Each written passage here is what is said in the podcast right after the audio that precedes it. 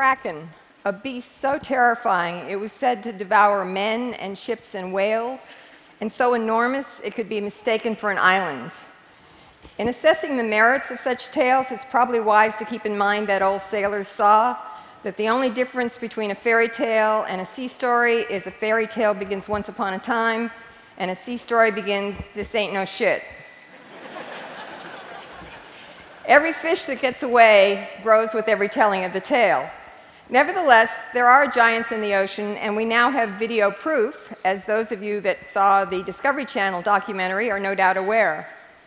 I was one of the three scientists on this expedition that took place last summer off Japan. I'm the short one. The other two are Dr. Tsunemi Kubodera and Dr. Steve O'Shea.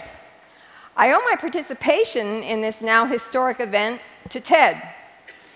In 2010, there was a TED event called Mission Blue, held aboard the Lindblad Explorer in the Galapagos as part of the fulfillment of Sylvia Earle's TED Wish. I spoke about a new way of exploring the ocean, one that focuses on attracting animals instead of scaring them away.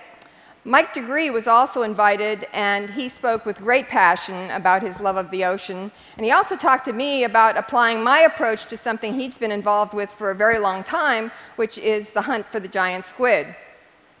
It was Mike that got me invited to the Squid Summit, a gathering of squid experts at the Discovery Channel that summer during Shark Week.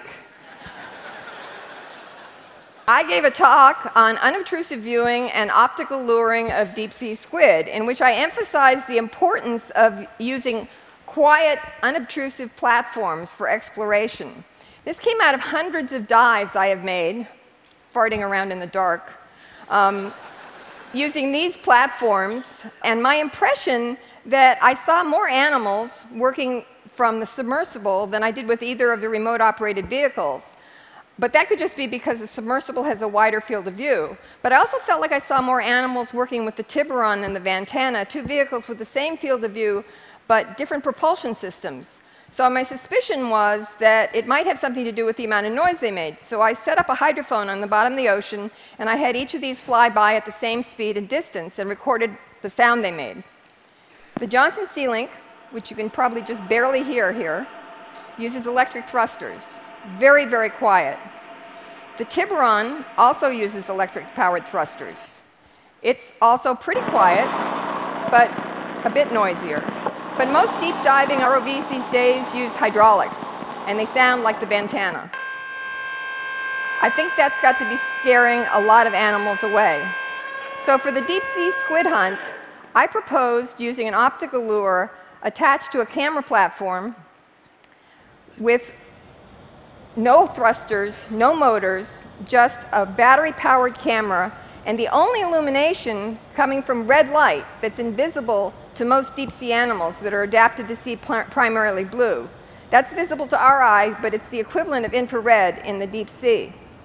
So, this camera platform, which we called the Medusa, could just be thrown off the back of the ship, attached to a float at the surface with over 2,000 feet of line, it would just float around, passively carried by the currents, and the only light visible to the animals in the deep would be the blue light of the optical lure, which we called the electronic jellyfish, or e-jelly, because it was designed to imitate the bioluminescent display of the common deep sea jellyfish Atolla.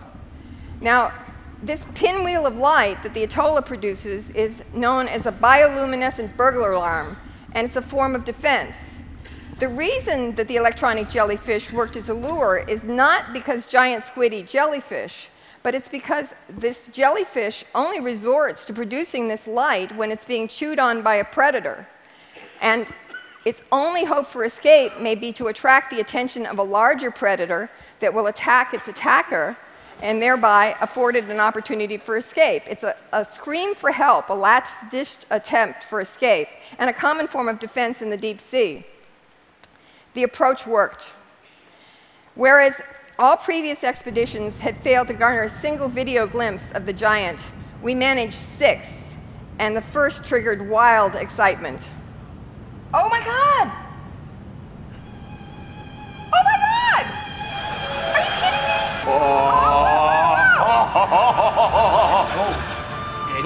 It's just hanging. Yeah, It's yeah. just. It was like it was teasing us, doing a kind of fan dance. Now you see me, now you don't. And we had four such teasing appearances. And then on the fifth, it came in and totally wowed us. Look at that. the